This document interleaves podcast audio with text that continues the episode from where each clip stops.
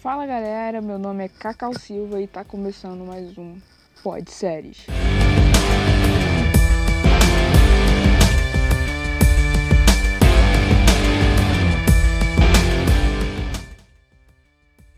Bom, no episódio de hoje a gente vai falar sobre uma série pouco conhecida aqui no Brasil, porém muito querida pelos que conhecem, que é Motherland Fort Salem. A série fala sobre bruxas, sobre magia, sobre matriarcado. Vou ler a sinopse aqui para vocês e aí depois a gente conversa um pouco sobre a série. Numa realidade alternativa, onde as bruxas não são caçadas há mais de 300 anos, graças a um acordo feito com os Estados Unidos da América, elas treinam ainda na juventude a magia de luta até a implantação no combate. Bom, o elenco da série é formado pela Taylor Hickson, a Ashley Nicole Williams, a Jessica Sutton e a Amalia Home. Elas são as quatro personagens principais da série. A série tem um elenco quase todo feminino. Um garoto aqui, outro ali, um homem ali, outro aqui. Mas é, a, maior, a maior parte das, dos personagens são mulheres. Até porque a série trata né, sobre o matriarcado. E é bem, bem interessante isso.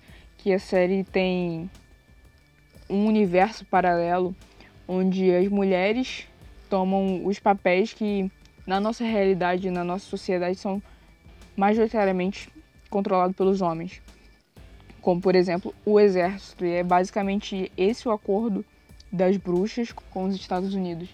Elas acordaram que tomariam conta do, das forças armadas e da proteção do país, principalmente contra os Spree, que são os inimigos da série, são outros bruxos, em troca de não serem mais caçadas.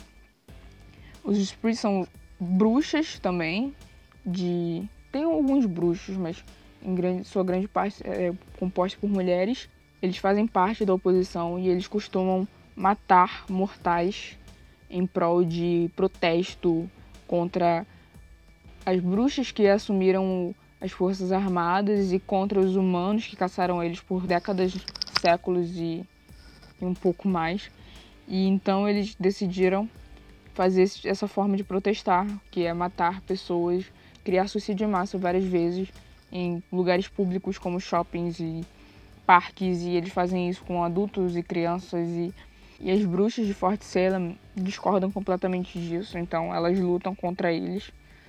As personagens principais são a Rael, a Abigail, a Telly e a Sila. A Sila, no início da série já é contado, alerta de spoiler, que ela é uma, uma das Spree e é interessante ver o, decorrer da personagem, o quanto que ela evolui e é impressionante a gente ver como a gente se apega a um Spree, mesmo sabendo a, a ideia, o ideal deles, sabe? Tudo que eles pensam por trás, ainda assim a gente se apega e a Sila é uma querida da maioria do, das pessoas que são fãs da série. A série ainda não está oficialmente aqui no Brasil, mas acredito que em breve deve chegar. É, eu vi algumas notícias de que está prevista para chegar agora no inverno aqui no Brasil, provavelmente durante o lançamento da segunda temporada, que vai sair também inverno no Brasil, que seria verão no, nos Estados Unidos, né? E sinceramente eu estou ansiosa para ver chegar oficialmente no Brasil, porque é uma série muito linda. Bom, e falando de série linda, a gente pode falar um pouco da fotografia da série, né? Até porque a série tem uma fotografia incrível. A maioria das cenas diurnas né, da série são cenas com cores muito quentes e suaves.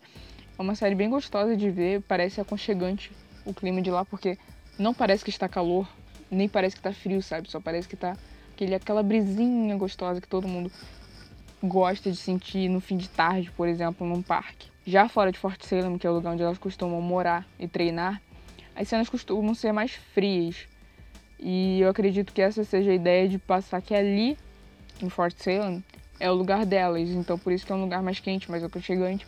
E fora de Fort Salem é onde mora o perigo, né? Onde mora os Spree e outros inimigos e os humanos que ainda podem vir a querer caçar as bruxas. Para quem não sabe, essa é uma série que era para se tornar uma série de livros, mas o autor tentou passar para as editoras e foi rejeitado simplesmente porque a história era complexa demais para ser lida.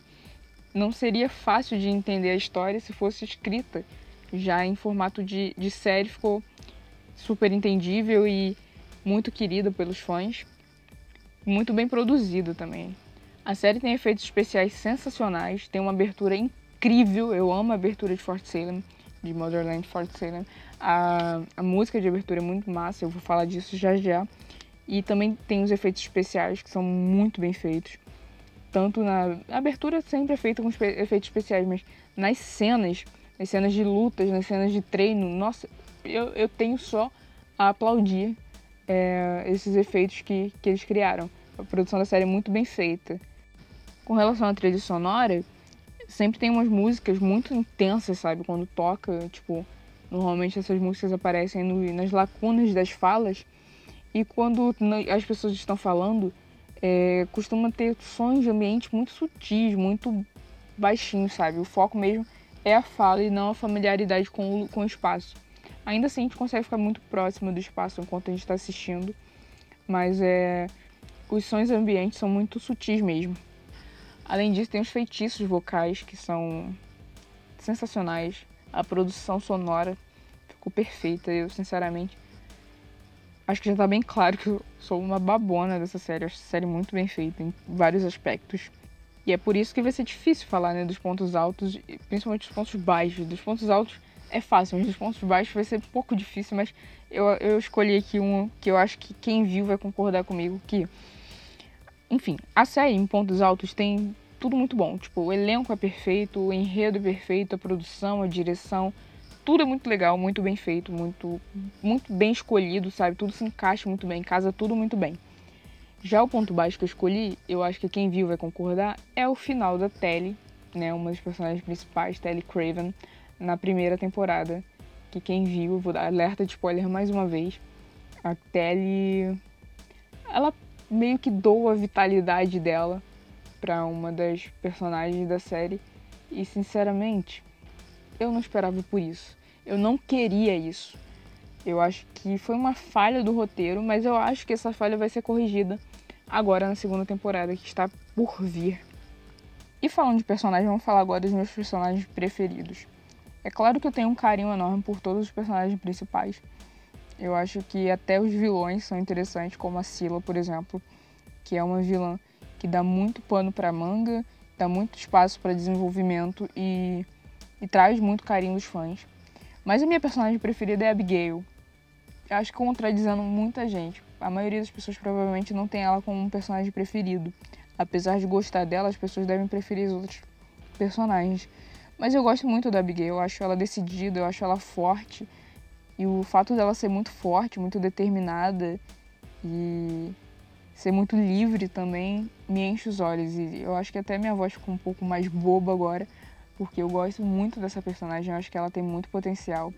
E eu acho que ela tem muito mais a agregar se a série permitir. Então, é isso. Essa é a minha personagem preferida.